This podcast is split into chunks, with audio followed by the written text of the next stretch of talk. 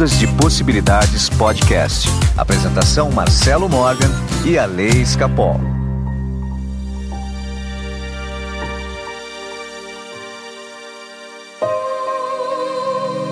Olá, meus amigos do Ondas de Possibilidades Podcast. Meu nome é Marcelo Morgan e eu estou aqui com o meu amigo Bananinha. Pode ser Bananinha, Ale? Se você explicar o motivo, pode. Aqui em Votorantim tem uma fábrica daquele doce de banana, lembra? Bananinha. Uhum. Nossa, eu amo. então tá explicado o motivo. Você não tem noção, porque quando eu tinha. Sério, quando eu tinha qualquer amigo que ia pra Mongaguá, eu pedia pra trazer bananinha. Mas eu acho que isso daqui é um. Eu acredito que é um doce do estado de São Paulo, né? Nossa, mas é muito bom. Eu amo bananinha. então, muito bem, Ale. Passou bem a semana, Ale? Passei, passei bem, sim. Ah, passei. muito bem. Então, Ale, vamos lá, então. O... Aliás, será que tem essa fábrica de bananinha em Votorantim? Não sei, vou até pesquisar, porque eu não sabia que tinha. Eu só, só, só conhecia de Mongaguá. Não, tem sim. Tinha, pelo menos, né? É um tempo, um tempo atrás que eu digo, é anos 90. Ai, Marcelo. Ai, a gente Nós ficando velho. Ah, meu Deus do céu. Ale, vamos então bater um papo sobre o otimismo e outras cocitas más. Vamos.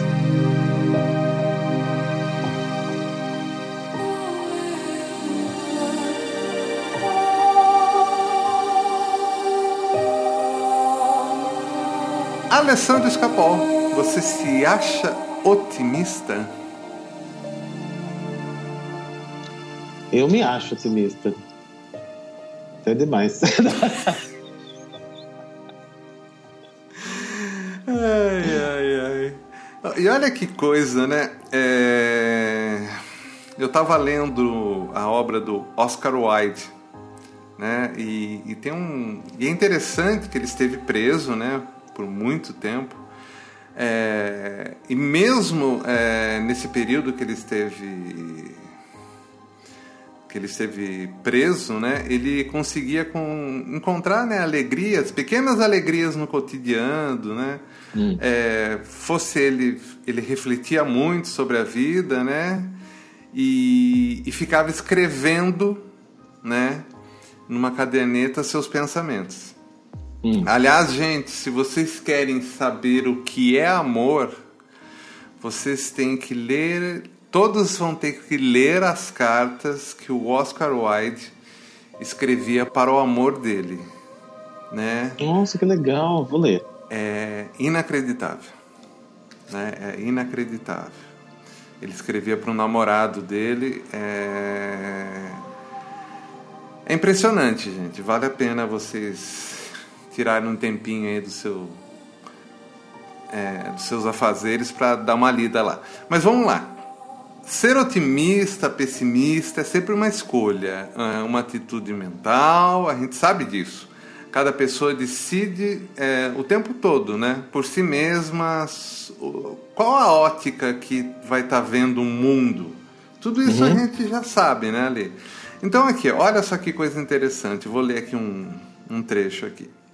A quem acredita que vivemos no pior dos mundos possíveis, basta lembrar que as coisas que nos acontecem representam 50% da vida.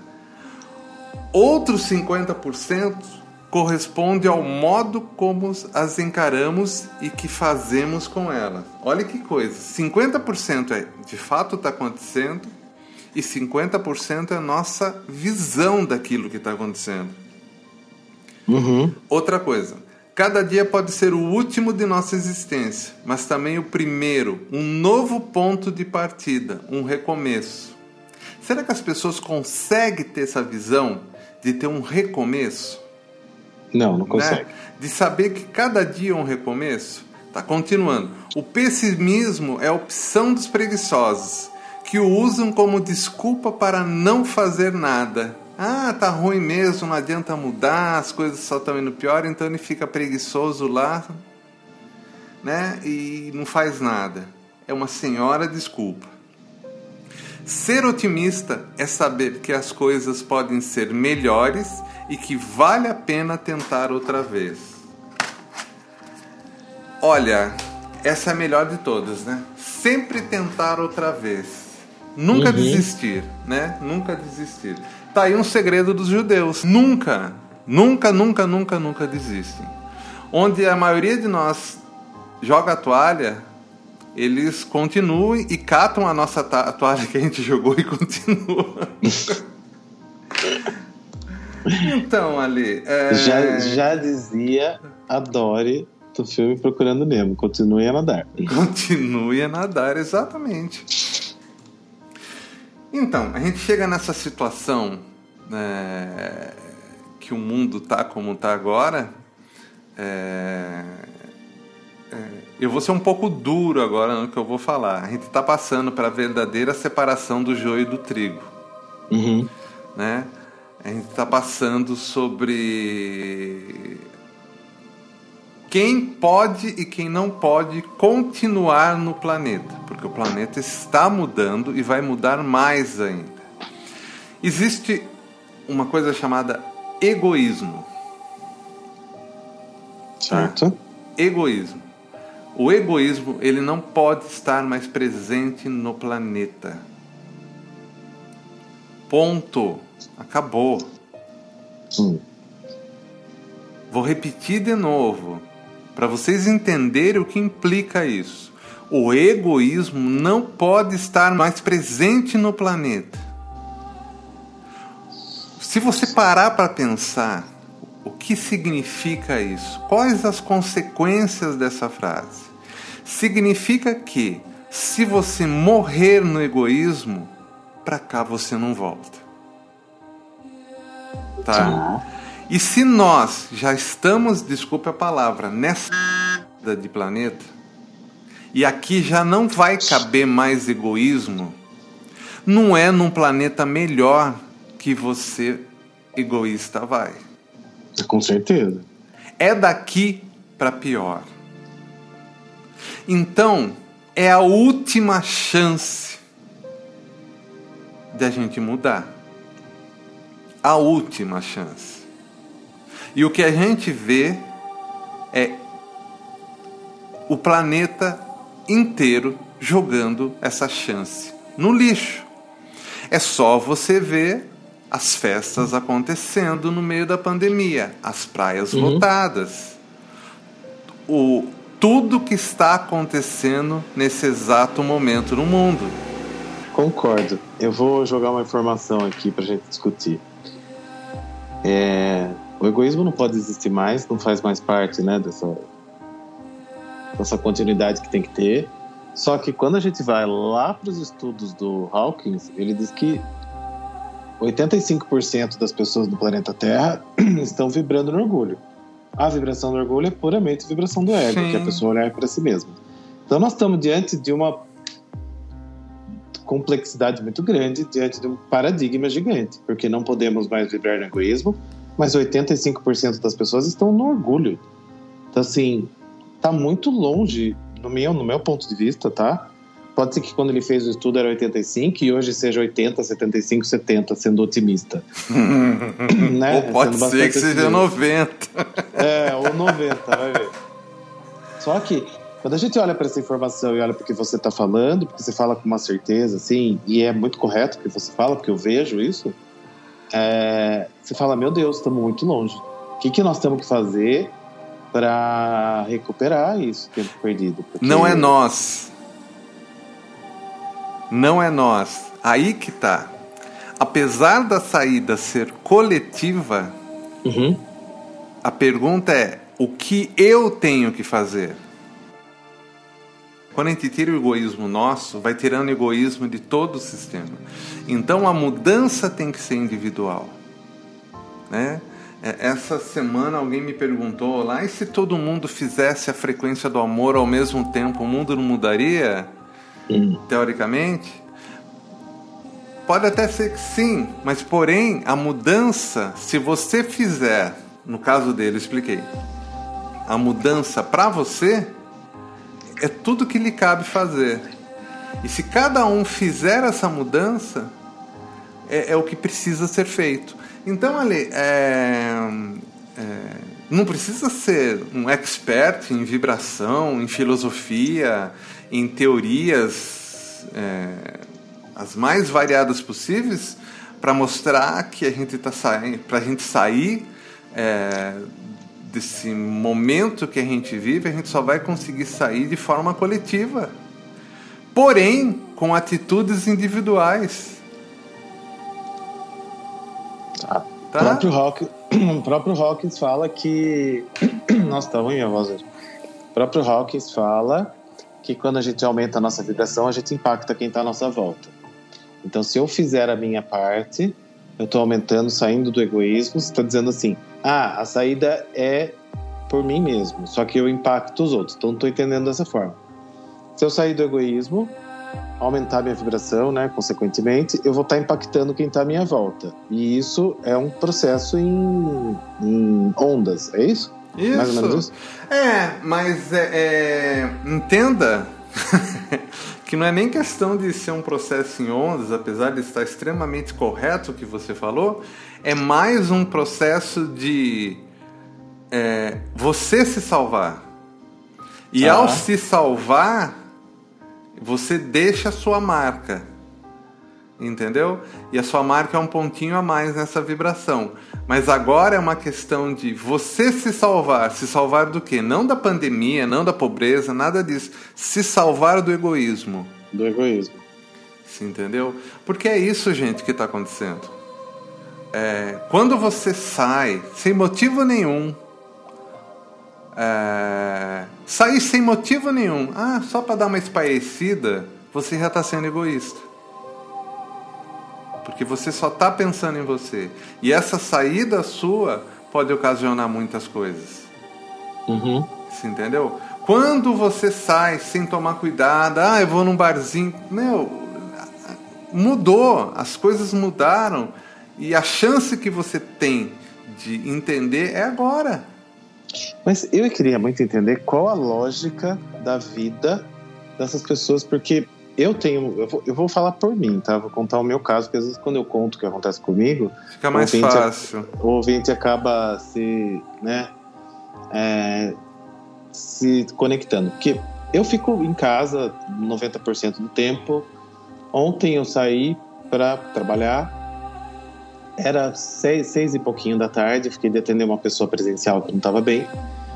Peguei um Uber e fui andando de casa até o, o centro quântico lá que eu, eu atendi, que ia atender, e passei por dois, três bares. Os bares lotados, lotados. gente sem máscara, lotado, Marcelo. Era seis e meia da tarde, tá?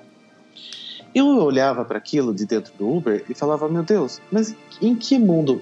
A impressão que eu tinha era que eu estava vivendo num mundo paralelo. Sim. Ou que eles estavam vivendo num mundo paralelo. Porque eu falava assim, mas, gente, faz mais de um ano que eu não faço isso. É, que, em que mundo eles vivem? Daí eu parei para pensar, falei assim, mas em que mundo eu vivo? Porque o meu filho, as pessoas que convivem comigo, falam, pai, você tá vivendo num mundo que não existe, porque tá todo mundo na rua, tá todo mundo fazendo tudo, tá tudo normal.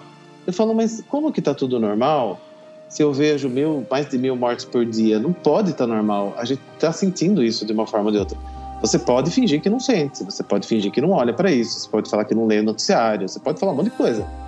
Mas essas mortes estão acontecendo, elas estão impactando no nosso campo, no nosso consciente coletivo, seja lá onde for. Então eu fico pensando, que mundo é? A impressão que eu tenho é que existem realidades paralelas e que eu estou vivendo numa realidade que é completamente diferente de outras pessoas. Juro por Deus, Marcelo, eu fiquei meio meio zoado ontem com isso. Então, mas a... a... gente nem combinou de conversar sobre isso e tá, tá rolando, né? É, pra você ver, né? E não é questão de ser realidade paralela, né, Ale? Na verdade, você você está vivendo sem o egoísmo. Hum. Entendeu? E essas pessoas, por mais que falem, elas são egoístas. É um comportamento se você, é, se você está na rua sem motivo, se você está no barzinho, se você está saindo e achando que está tudo normal, desculpa, você é egoísta. Uhum. E você pode parar de escutar esse podcast, você pode parar tudo, porque enquanto você não deixar de ser egoísta, de nada adianta. Você, se, se não entendeu o que está acontecendo, você está sendo egoísta. Mas ainda há tempo para se salvar, digamos assim. Vamos falar num, num, num termo mais que as pessoas entendem, tá? Se você entende em, em, em linguagens mais pesadas, ainda é uhum. tempo de salvar essa encarnação sua e que sua próxima encarnação seja ou no próximo um planeta melhor que esse ou para ajudar no nosso próprio planeta, mas que já vai estar numa outra vibração que não cabe mais egoísmo. Gente, desculpa, né? A gente está falando hoje sobre é, otimismo e sobre egoísmo. Tá? De nada adianta a gente ter otimismo na nossa vida se a gente é egoísta. Não mesmo, porque a pessoa, ela, ela é o que você falou lá no começo da sua leitura. Ela traveste né, de, otimismo um negacionismo. Né? Tipo, é. ah, eu sou otimista que não vai acontecer nada. É. Eu sou otimista, comigo não, não acontece nada. Ou, pior é ainda, ou pior ainda. Não, eu sei que comigo não vai acontecer nada né? Uhum. Olha que frase mais egoísta. Eu sei que comigo não vai acontecer nada. Né? Num... É, é difícil isso, gente. É, se vocês não acordarem é, para o que está acontecendo, meu Deus do céu. É, se, se não acordar agora, acabou. E vou falar uma coisa: as pessoas brincam com um dos, uma das piores emoções que existem pra gente tratar depois, que é a culpa. Sim. Porque essa pessoa que eu fui atender ontem é, fez um mapa numerológico e tal, porém ela estava no Réveillon com o pai dela, a família toda, a família inteirinha foi infectada e o pai morreu. Ele era extremamente saudável, não tinha problema nenhum é, de saúde, mas não resistiu e morreu assim, tipo em dois, três dias, foi uma coisa muito rápida. E a pior angústia dela era: se eu não tivesse feito a festa de Réveillon, ele estaria aqui com a gente. É uma verdade. Ah, mas você não tem culpa de nada, porque o vírus pode vir de qualquer pessoa. Sim. Só que na hora que você sente culpa, gente, para depois se livrar dessa culpa, para se perdoar e para viver de novo de uma outra forma mais leve, vai demorar. Eu trabalho com, com emoção de culpa e tal por causa da PNL. E na PNL a gente reprograma, né? Então, eu sei o impacto que causa uma emoção de culpa na pessoa. Ela se pune. Ela começa a se punir, ela começa a se castigar. Então eu fico pensando, para que arriscar, gente? Porque numa dessas, você vai para uma festa, você leva o vírus para alguém da sua casa, da sua família. E não importa se é da sua família, você pode nem estar tá vendo a pessoa, né? É, você está impactando, né? Um outro ser humano. E a culpa não é fácil de lidar depois. Então eu penso muito antes de sair de casa numa situação dessa, sabe? Você passa, só vou ali já volto, tá, mas minha mãe tem 85 anos, eu quero ver minha mãe. Então eu não vou ali já volto porque eu quero encontrar minha mãe no final de semana. Você entende? É, são pesos e medidas. Ou eu não sei quem que eu vou encontrar no meio da rua, eu não sei para quem que eu posso transmitir. Então, assim, é muito difícil depois lidar com essa sensação de culpa. E Bom, fala suas considerações. É isso mesmo, Lê. Aliás, não tem mais consideração, só tem um recado para essa pessoa. A culpa realmente é dela. Você é muito mal. Você é muito direto. Certo? A culpa é, é dela. Agora, ela pode transformar essa culpa que vai estar para sempre com ela, tá? Hum essa culpa já é dela. Ela pode transformar essa culpa em algo positivo para a humanidade, em ser uma ativista para fazer que as coisas, que as pessoas fiquem em casa, que ela espalhe a história dela, se entendeu? Mas ela é uma executora do destino, né? Uhum. Ou seja, ah, o pai dela morreu, estava escrito que o pai dela ia morrer, estava escrito uhum. tudo aquilo ali mas não tira a culpa dela. Não tira? Não tira. E isso ela vai ficar a vida inteira com essa culpa. A, a, gente pode trabalhar que ela perca a potência da culpa. Uhum. Mas essa informação está lá para sempre. Então pense bem antes de você tomar qualquer atitude egoísta, porque a culpa virá, certo? Exatamente. Eu percebo bem isso.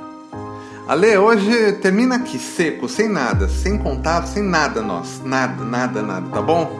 Tá bom. Tchau, gente. Tchau, beijo.